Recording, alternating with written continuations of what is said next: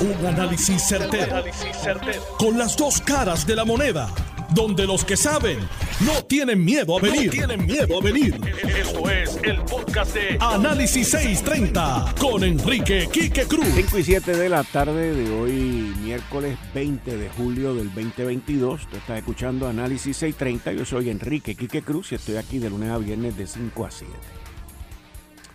Hoy, aparte de la marchita y aparte de las situaciones locales políticas, en, la, en el Congreso de los Estados Unidos se estaba llevando a cabo una vista en el Comité de Recursos Naturales, presidido por el señor Raúl Grijalva, sobre el proyecto de la estadidad, proyecto para definir el estatus, donde dos mujeres, una republicana y una demócrata, Jennifer González y Nidia, Nidia Velázquez, pues llegaron unos acuerdos y esto pues se presentaba hoy a nivel de comité para llevarse a votación y continuar con el proceso de aprobación. Escuché parte de, de la vista, escuché las palabras que dio Jennifer, habló muy bien. Escuché las palabras que dio el líder cameral, el tipo que le está metiendo leña a esto, Steiny Hoyer y escuché las palabras de el representante republicano, el, el, líder de la minoría allí, y les tengo que decir algo. Dejando a un lado los sentimientos y siendo responsable con mi responsabilidad como puertorriqueño, cuando escuché al republicano hablar y tirarnos con todo, sentí vergüenza, sentí bajar la cabeza e indignación. Porque este señor dijo que en Puerto Rico solamente el 40% de la población trabajaba. Que en Puerto Rico había un problema de educación, que el gobierno estaba crónicamente, no crónicamente, sino de manera crónica, mal manejado, que estábamos en bancarrota. Todo, es que todo lo que el individuo estaba diciendo era verdad y no era insultante. Son cifras ciertas y correctas. Y cuando uno escucha a alguien de afuera decirte lo que ya tú sabes, y utilizarlo en tu contra, si tú tienes dos gramos de vergüenza, pues te tienes que avergonzar. Y lamentablemente este señor nos dijo la verdad. Y nos las dijo en la cara. Y nos dijo que nosotros íbamos a ser el, el estado más pobre de la nación. Bueno, ¿qué no nos dijo? y todo eran cifras correctas que nosotros las sabemos y las leemos en los periódicos de aquí. Eran cifras sobre nuestra situación económica que todos las sabemos. De unos gobiernos en esta isla que llevaron a la isla a la quiebra y que nosotros pues somos unos irresponsables. También en eso tiene razón. Dejando eso a un lado y volviendo a las palabras de Jennifer González, que habló también sobre la mucha falta que le hacía Don Young, que falleció hace poco, el año pasado, porque fue líder de la estadidad por parte de los republicanos. Pero que parece ser que ese espacio lo ha llenado Steiny Hoyer y Darren Soto, ambos son demócratas. Pero en términos de seniority, pues Tiny Hoyer fue allí, habló, hizo un recuento de cuando él vino por primera vez en 1976 a Puerto Rico. No tuve la oportunidad por compromisos de trabajo que tenía, que tuve hoy, de escuchar las palabras de Nidia Velázquez, pero las voy a escuchar esta noche. Me dijeron que estuvo magistral. Y Jennifer González, sus contestaciones y su rebatir a los argumentos eh, que, que los republicanos trajeron en contra de este proyecto estuvieron también magistrales. Específicamente, el último que mi compañera Zulma Rosario mencionó, que es una cosa tan básica, pero que nunca la habían explicado como ella la explicó hoy. Que une dos cosas que siempre nos atacan a nosotros los estadistas por esto. los estadistas utilizamos de manera correcta, pero no, no suficientemente fuerte como lo hizo Jennifer hoy, de que más de 200 mil puertorriqueños han luchado en las guerras, han defendido la constitución, la libertad y, la nación norteamericana. Pero Jennifer hoy unió ese, ese argumento con un argumento muchísimo más fuerte. Y es el argumento de que esos 200 mil puertorriqueños fueron a combatir sin saber inglés muchos de ellos, sin hablar inglés muchos de ellos. Y que cuando los reclutaron o cuando ellos de manera voluntaria, que es la gran mayoría, la gran mayoría fue allí voluntariamente, cuando ellos voluntariamente se enlistaron para ir a combate y defender la nación norteamericana, de la cual ellos también son ciudadanos, a nadie, a ninguno de los reclutas, le importó si sabían o no sabían inglés. Y si no te importó para que fueran a la guerra más de 200 mil puertorriqueños a defender la libertad, la justicia norteamericana, porque ahora te tiene que importar si sabe o no sabe inglés que total no es un issue. Pero de la manera que ella lo presentó y lo dijo, es la manera que hay que hacerlo. Así que de ahora en adelante, cuando ustedes vayan allá al Congreso, vayan a donde sea que ir a defender la estadidad, no utilicen solamente la cuestión que 200 mil, no. En su mayoría muchos de ellos no sabían inglés. Y en ese momento no importó. Y ahora no debe de importar.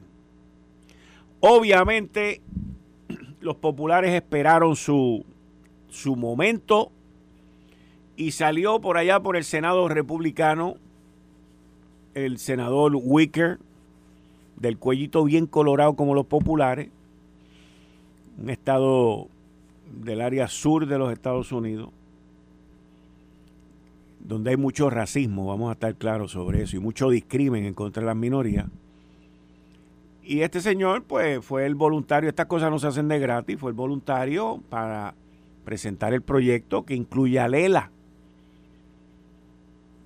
Y fíjense que el Partido Popular Democrático, su presidente, José Luis Dalmao,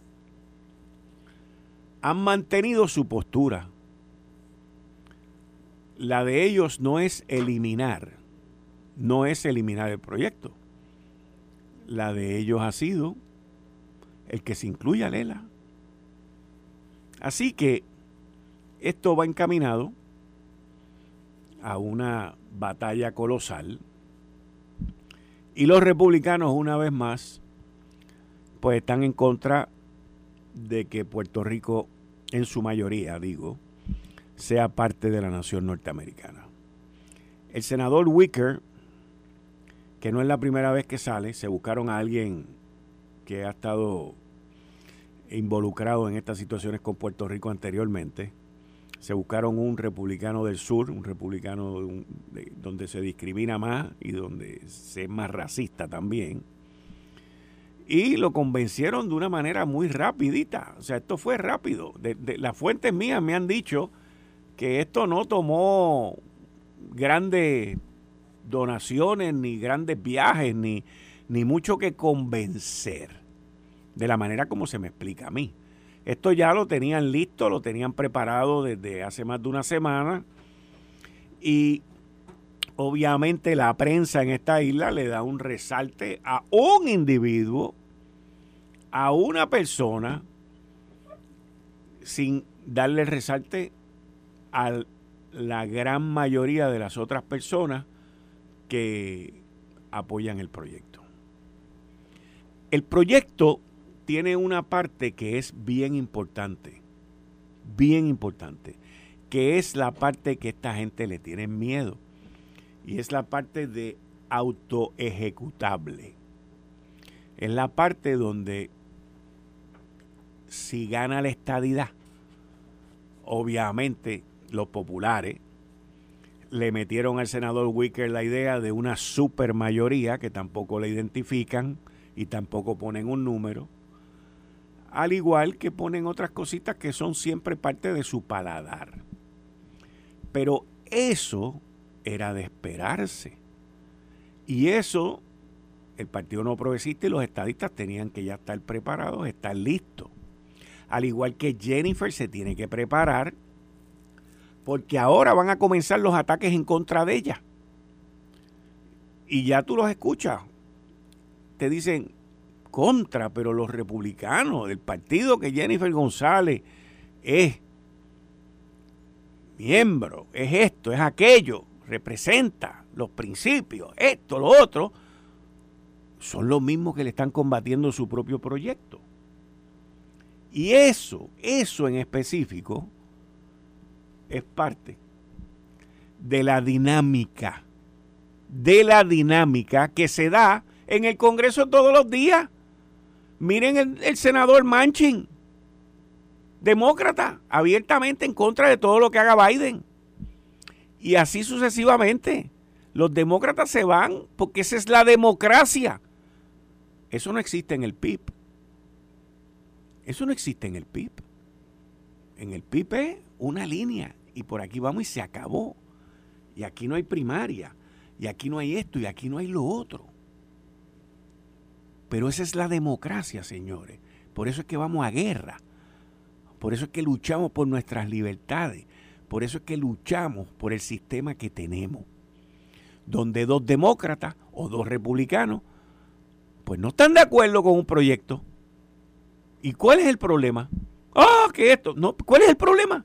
Aquí en Puerto Rico los populares no están de acuerdo ellos mismos. Y los PNP también han pasado ocasiones en que ellos no están de acuerdo y votan de distinta manera. Ese es el proceso. Está hecho así. Ahora, ya tengo aquí en el estudio y vía telefónica a las dos personas con las cuales quiero tocar este tema. Y estoy hablando de Héctor El Marrón Torres y Daniel Machete Hernández. Buenas tardes. Apriétate el botón que está ahí, el botón. Ah. Espérate.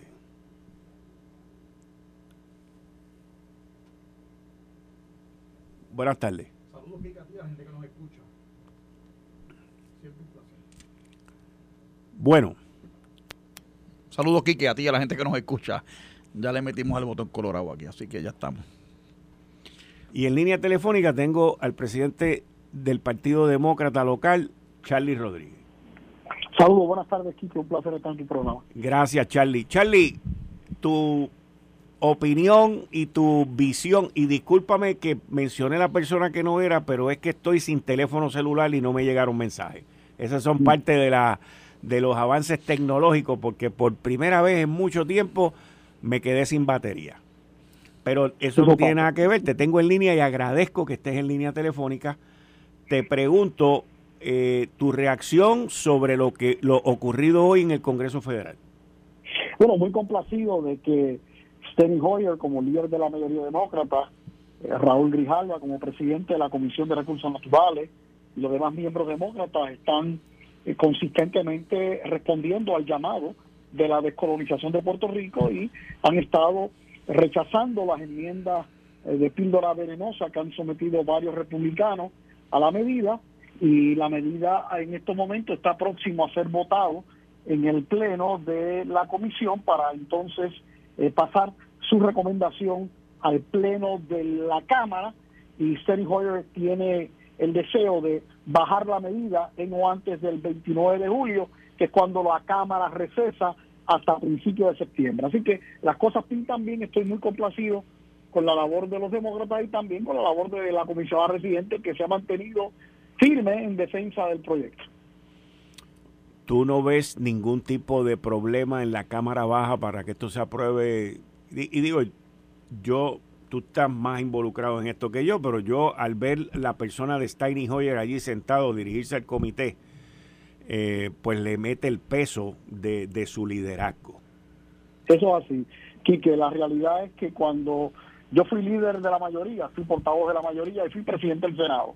Y lo cierto es que uno desde esa posición eh, tiene más o menos el control de lo que es el tráfico legislativo y el tener presente a Steny Hoyer, no tan solo en la comisión, ¿verdad? Porque estuvo allí y dio eh, una, una, un mensaje de aprobación a la medida, sino que también él es coautor de la medida y ha estado eh, propiciando y propició lo que fue la discusión, el diálogo de consenso entre las distintas partes que habían sobre los dos proyectos habían radicado. Así que tenerlo, a su, tenerlo como aliado es bien importante porque obviamente como líder de la mayoría, él maneja el calendario y podrá impulsar la medida y también pedirle a los compañeros de Morata que todos voten eh, ¿verdad? firmes en esto, como, como están haciendo hasta el momento en la Comisión de Recursos Naturales, donde todos los miembros demócratas están unidos eh, derrotando las enmiendas presentadas por los republicanos. En términos de la posición de la comisionada, con, con que rápido salieron los republicanos a, tirar piedra, ¿cómo, ¿cómo tú ves esa parte en la Cámara Baja? Pues mira, eh, yo creo que ella anticipaba que eso iba a ocurrir eh, yo tengo que reconocer que hay republicanos que no son miembros de la comisión, que están como coautores, ¿verdad?, de esta medida del HR 8393. Así que, eh, pues hay unos republicanos que eh, yo creo que están en la onda del extremo a derecha de Donald Trump, que claramente le dijo en Casa Blanca al entonces gobernador Ricardo Rosselló, tú me garantizas dos senadores republicanos, yo te doy la estadía. Si no la garantiza, no hay negocio. Y esto no se trata de garantizárselo ni a un partido ni a otro. Esto se trata de derechos, derechos políticos de igualdad a 3.3 millones de boricuas que viven en la isla y que no tienen los derechos plenos y que durante el episodio de María, de Irma, de los eh, eh, terremotos, eh, con la ley promesa, los puertorriqueños se han dado cuenta que mientras sigamos siendo ELA, estaremos siempre en la cola cuando llegue el momento de, de tener los derechos propios y derechos iguales. Así que yo veo la cosa encaminada muy bien y muy complacido de lo que estamos viendo en estos momentos desarrollándose en la Comisión de Recursos Naturales de la Cámara Federal. Charlie Rodríguez, muchas gracias. Siempre a tu orden. Gracias, muchas gracias. Ustedes escucharon a Charlie Rodríguez, presidente local del Partido Demócrata. Héctor, ¿cómo tú ves esto hoy? Saludos, Kike, a ti y a la gente que nos escucha de nuevo. Bueno, lo veo como para mí yo no tengo mucho como estadista, siempre he sido estadista, lo sabes, y la gente que escucha eh, consuetudinariamente este programa, yo no yo no tengo mucho que celebrar, para mí esto es un show político más. Eh, y para mí un retroceso en la lucha por la consecución de la estadidad. Toda la gente celebra este proyecto como si fuera una cosa maravillosa. Bueno, porque nosotros ganamos ya un plebiscito estadidad, ¿sí o no? Nosotros estamos volviendo a traer a redir a la libre asociación a la independencia. Entonces, aquí lo novedoso es que el Congreso supuestamente está actuando. Y Hoyer, yo creo que siempre ha sido un tipo serio y una persona que siempre le ha dado el sí al movimiento estadista, una persona que ha sido bien receptiva a, a, los reclamos nuestros, que de que estamos desfranquiciados, de, como decía ahora eh, Charlie, de los derechos al voto y a la representación, que es fundamental. Pero aparte de Steny Hoyer, Steny Hoyer va a estar un tiempito más allí. Y pues tenemos a Steny Hoyer, como tuvimos a Don John, que te viene escuchando, tuvimos a Don John en el pasado, que fue el presidente del Comité de Recursos, que siempre apoyó la causa de la estadía, pero es uno entre 500 y entre 535 congresistas. Eh, yo recuerdo, y Charlie debe acordarse muy bien, cuando estaba el senador demócrata de Illinois, Paul Simon, que era un abogado de la causa de la estadía, un promotor y un defensor tremendo de la causa. Pero se retiraba el año cuando empezó el proyecto Johnston McLuhan, el, el famoso proyecto del Senado 712 en el 89 y se acabó la estadidad y entonces no, no, no pudimos adelantar. Eh, ¿verdad? Se veía bien bonito y había efervescencia, pero no pudo, no pudimos concretizar. Y a mí está chévere el ruido y vamos a llegar y hacemos ruido porque vamos llegando y finalmente llegamos y celebramos y nos abrazamos, pero tiene que haber resultados. Tiene que haber resultados para tener algo concreto que celebrar. Charlie tiene que celebrar porque como presidente del Partido Demócrata logró que el Partido Demócrata, eh, primero, validara la estadidad, su alto liderato y segundo, que aún los oponentes de de la estadidad ya fueran descartando el ELA como está y ya ir reconociendo que es una colonia, que es un problema, el estatus territorial. Ya Charlie tiene mucho que celebrar, pero habemos otros que no tenemos tanto que celebrar. Yo vuelvo y te repito, la estadidad ganó. Y yo hubiera enfocado en un gobierno PNP estadista la lucha de la estadidad, ¿sí o no? Entonces, desgraciadamente, la cuestión de los luchos aquella que dimos con los delegados de la estadidad se volvió un chiste y un faranduleo y un bochinche cuando la loca esta que eligieron aquí, que vino a este programa un par de veces, aquella Elizabeth aquella, eh, formó un revolú, Torre, desgraciadamente, de apellido igual que yo, formó un revolú y ya tú sabes lo que quedó todo eso quién bebe más ron que quién cuando se reúnen allá en, los chiris de allá de Washington DC. y ya se, hemos perdido dos años, ya se perdió un Congreso. En enero se, se reconstituye el Congreso con unos nuevos legisladores. La oposición que tú decías de algunos grupos de derecha, que Charlie hablaba de los de la derecha, pues ¿quiénes son? Siempre han estado. La realidad es que ¿qué es lo que hace el Partido Republicano aquí? Realmente para hacer un movimiento de base, de gente. El PNP está repleto de republicanos ¿Por qué no, se constituye como un movimiento político real y lo mantienen allá en reuniones en el club, en el, en, el, Banker Club y allá en unos grupos exclusivos y no lo llevan a la militancia de la base PNP? Y ahí tú ves las consecuencias de que vengan algunos retrógrados y racistas, porque los hay, estos rednecks, este tipo de gente, a crear unos dibujos y unas eh, caricaturizaciones del pueblo de Puerto Rico que no son reales. ¿Y quién es el responsable de eso? Porque cuando don Luis Ferrer estaba, don Luis Ferrer era respetado por todos allí, incluyendo expresidentes como Nixon, Reagan, Bush. Y eso es historia. Pero, ¿qué es lo que vamos a celebrar? ¿Qué estamos celebrando? Bueno, yo no, yo no creo, personalmente, que una cuestión o que la dinámica sea ahora mismo celebrar. Pero yo veo que cualquier avance, o sea, yo entiendo que este proyecto, este proyecto que estamos hablando ahora, el HR 8393, pues tiene un avance, que es que el, Congreso se compromete de ser aprobado. Eso no había estado nunca antes. Y lo más probable que este proyecto, el HR 8393, termine idéntico, que tú lo puedes explicar por tu memoria histórica al respecto, igualito que el proyecto de John Doñón, que fue aprobado en la Cámara Federal, pero de ahí no pasó. Va a pasar. Si logramos eso, el día de mi cumpleaños se aprobó el 5 de marzo y yo estaba allí. Porque yo hablo con conocimiento de causa. Que te digo. Yo estuve allí. Allí estuvo Charlie, estuvo Granado, estuvo Edison Miller, allí estuvo toda la representación porque se metió el liderato del Partido Nuevo Progresista. Sus oficiales electos a cabildear allí puerta a puerta en el Congreso. de marzo de qué año? Del 98. Se aprobó en el Pleno de la Cámara de Representantes Federal. Y esa es la historia. ¿Qué pasó después? Que los republicanos se opusieron. Y en ese momento que se aprobó ese proyecto, el 5 de marzo de 1998, Don John era el presidente del Comité de Recursos Naturales. Y fue un, estuvo allí en el floor, bregando, moviendo, torciendo brazos. Y los republicanos eran los que tenían la mayoría. ¿Y sabes qué? Y el proyecto pasó por un voto. ¿Y sabes quién lo convenció al senador republicano que le votó a favor? Carlos Romero Barceló, porque había estudiado con él siendo demócrata, Carlos. Había estudiado con él en la Universidad de Yale. Mira cómo es la historia, porque esos compromisos se hacen.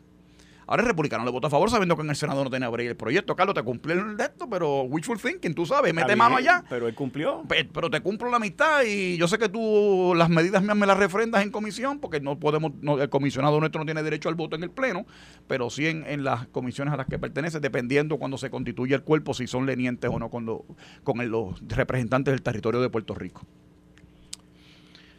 Voy a una pausa.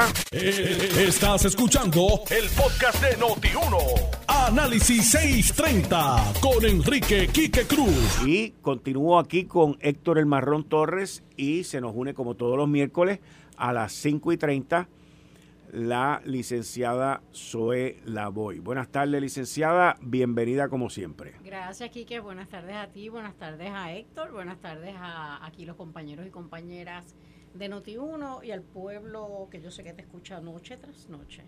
Muchas gracias, muchas gracias. Bueno, eh, tu reacción a lo que ocurrió hoy, quiero dejarle saber que hace escasamente 10 minutos, hace escasamente 10 minutos el Comité de Recursos Naturales aprobó el, HR, el comité, dentro, del comité, dentro del comité, el HR 8393 lo aprobaron con una votación de, déjame decirte ahora, creo que 25 a 20. Una votación de 25 a 20. El comité de recursos naturales en la Cámara aprobó, repito, aprobó el HR 8393 25 a 20. 25 a 20 fue aprobado el HR 93. Y muchas gracias a la delegada senatorial Zoraida Buxó, que fue quien me envió la, la información hace escasamente 10 minutos. Excelente. Yo me alegro un montón. Bueno, tu reacción al respecto. No a la aprobación, pero al, al, proyecto y a la dinámica que se dio hoy, principalmente al, también a la, a la movida de los populares. No, fíjate, yo no lo veo como un saboteo del, del proyecto. Yo no lo veo como un saboteo, porque de la manera que lo veo ellos, lo que están pidiendo es que le incluyan a Lela. Déjame comenzar diciendo, primero que todo, yo tengo que decir que hoy para mí fue un orgullo escuchar a Nidia Velázquez, que yo nunca hubiera pensado que iba a escuchar a Nidia Velázquez defender a Puerto Rico y aceptar de forma tan clara y tratar de convencer a otros y otras de que lo que estamos sufriendo hoy no podemos seguir sufriéndolo, de que Puerto Rico ya es, ya se nos pasó el tiempo de dejar de ser colonia y territorio. Así que por ese lado se lo agradezco. Darren Soto, que estuvo allí, obviamente la comisionada, la comisionada residente, que yo creo que merece dos estrellitas. Uno, por un lado, el que sea autora o coautora de esta medida, de que lo haya defendido, de su performance o, su trabajo hoy allí, este, no solamente su presentación, sino como contestó eh, eh, muchas de, de las posiciones de otras personas en contra de la medida, pero la segunda estrellita que yo le pondría a ella es, y lo he escuchado, he escuchado hasta líderes de algunos partidos decir, ah, pero Jennifer, que es republicana y la dejaron sola porque era la única republicana, todos los republicanos le estaban tirando, pues sabes qué, eso se llama valentía, porque hay que ser valiente para, aún en contra de los miembros de tu propio partido, y lo digo por experiencia, tú eh, te mantienes y defiendes lo que tú crees que es lo correcto. Así que como puertorriqueña, dos estrellitas para Jennifer, agradecida por lo que hizo hoy. Me, me, eh, o sea, me alegra muchísimo que el resultado haya sido el que esperamos. Fue aprobado en el comité. Ahora la gente debe entender que la expectativa es que se logre que antes del 29 de julio, que es cuando se van de, de receso hasta eh, principios de septiembre, se vea en el pleno. Yo no sé si se logre, estamos corriendo contra el tiempo, pero si no se logra, de todas formas, cuando regresen de ese receso en septiembre, habría un espacio para verlo en Cámara y ojalá se pudiera ver en Senado. Pero te tengo que decir, la, las palabras, el comportamiento, hasta el demeanor de algunos eh, congresistas del Partido Republicano no me sorprenden, pero sí me ofenden. Yo creo que muchas de sus palabras eh, eran muestra de esta visión de vida que de la verdad que, que, muchos y muchas de ellas en ese partido, no todos y todas, pero muchos y muchas comparten de que si tú no eres como ellos, y, quiero decir eh, hasta del color de ellos, los, o, sea, si no eres un hombre blanco poderoso, no debes tener los mismos eh, derechos. Y para mí, muchas de las cosas que dijeron allí hoy eran reflejo de ese discrimen que sienten contra los puertorriqueños y puertorriqueñas y además de que lo sienten, sienten el derecho a, que es su derecho tener ese discrimen contra nosotros. Así que yo creo que son una muestra de la parte mala de esa nación, de la parte que, a mí a veces hasta me da vergüenza de esa nación, pero como nada, como no hay nada perfecto, yo todavía hoy, aún con las preocupaciones que tengo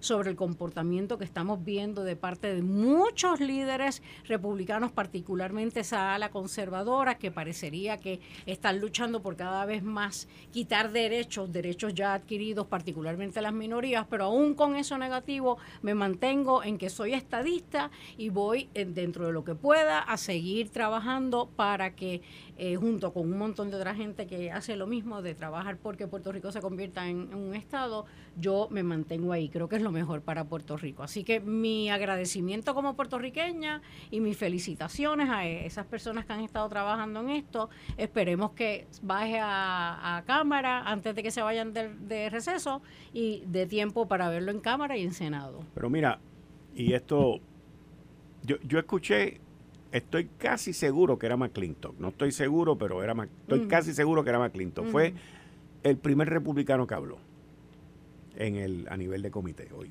el que presentó. Ese fue, ¿verdad? Tom McClintock. Pues yo lo escuché a él. Y del segmento que yo escuché de él, yo no interpreté nada derogatorio ni discriminatorio. Al contrario, te voy a decir, pero te estoy diciendo, no lo escuché completo. Pero sí te tengo que decir que me sentí indignado y avergonzado. No indignado por lo que él estaba diciendo, indignado por todas las verdades que nos estaba diciendo. O sea, porque nos dijo, una de las cosas que dijo, eh, from a government who is chronically, who's chronically, chronically, chronically has been mismanaged. Eso es verdad. Eso es verdad. Eso no lo puede negar nadie. Nos dijo que nosotros, eh, ¿cómo? Espérate, chronically mismanaged el government, que uh, from a, from a territory, de un territorio, que solamente el 40% de la gente son parte de la fuerza laboral, cuando en los Estados Unidos el promedio es el 62%. Cierto. Es verdad. Pero fíjate, pero es que esas verdades, ¿tú no crees que serían las discutimos aquí todos los días. Nosotros mismos nos las decimos aquí todos los días. Pero, pero yo creo que serían diferentes si esto que estamos hoy peleando nuevamente, hace años lo hubiéramos resuelto. Y una de las razones principales por las que no se ha resuelto, para mí, dos cosas. Por gente como él, que nos está exigiendo cosas que no se le ha exigido a un montón de otros lugares.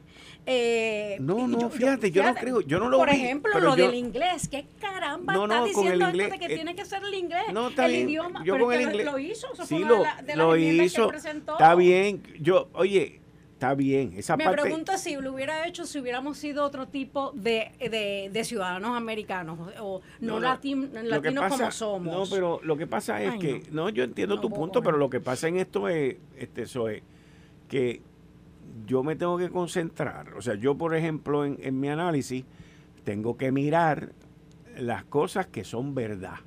El inglés, pues, a mí esa parte no me ni fu ni fa. Pero cuando te dicen en la cara tus verdades, que nosotros las discutimos aquí toda la semana y que nosotros las estamos viviendo, y peor aún, que no hacemos nada. Porque de verdad que no hacemos nada. ¿Tú crees? no, yo sí creo. Yo sí creo, yo sí creo, porque cuando tú tienes un gobierno como el que nosotros tenemos, y no estoy hablando de Pedro Pierluisi, ni estoy hablando de Alejandro García Padilla, estoy hablando de la estructura gubernamental mm. que está hecha para ser confiscatoria para meterte la mano constantemente en el bolsillo, para que tú no eches para adelante, para que tú no progreses. ¿A cambio de qué? De que si hay que darle un fondo a los municipios, que si hay que darle un fondo al otro, que si hay que darle un fondo al otro. Cuando tú ves que siete exgobernadores le han extraído al Fondo del Seguro del Estado 1.500 millones de pesos. ¿Ok? De la única vaquita que queda, porque todas las demás las han quebrado. Y peor aún, como lo puse en mi columna de hoy, cuando tú sumas los gobernadores populares que le han sacado de los 1.500 millones, los populares han sacado 1.300 y pico de millones al fondo. Tú dices, el tipo tiene razón, está being chronically mismanaged. Pero, Entonces, los políticos en esta isla ya han llegado a la conclusión que viven de que nosotros estemos en miseria de que nosotros necesitemos de ellos, porque ellos se sienten que esa es la única manera que pueden ser electos. Te lo digo porque ya llegué a esa conclusión y me siento así. Ok.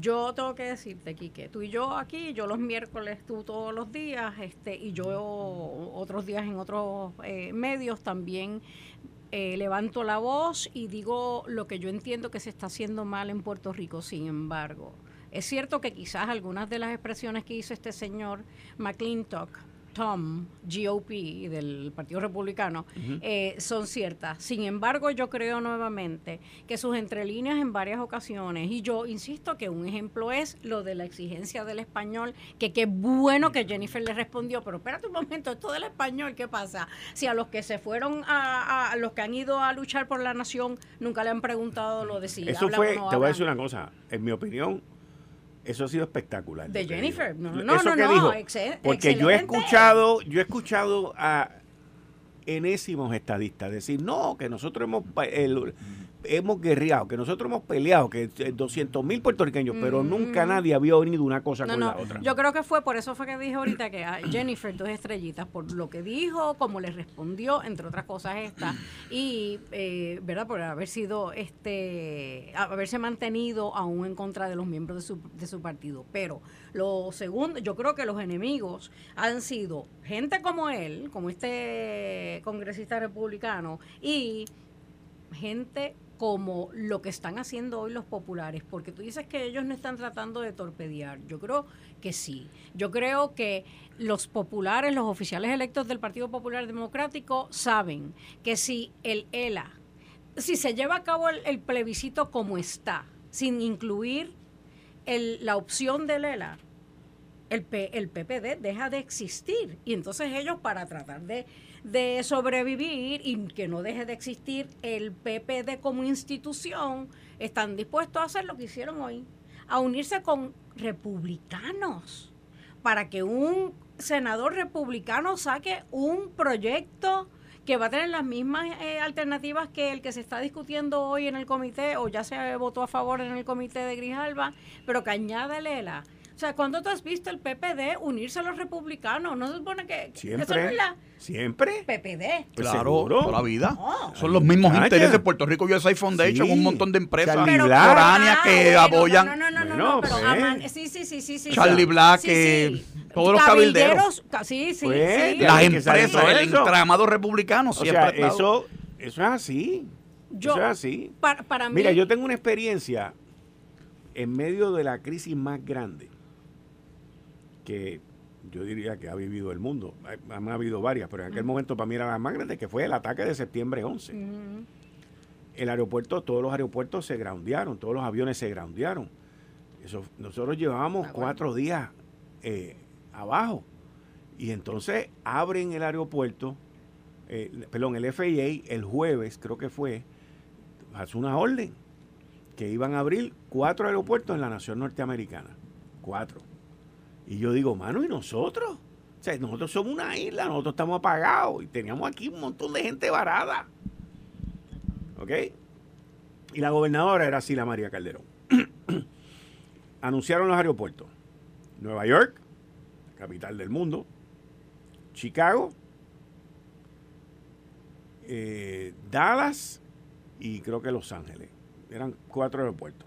Y todos eran continentes. No estaba Hawái tampoco. ¿Ok? Son los, eran los cuatro aeropuertos más grandes de la nación norteamericana. Anuncian que lo van a abrir ese día, que creo que era jueves. Bueno, eh, para la línea que tú estabas.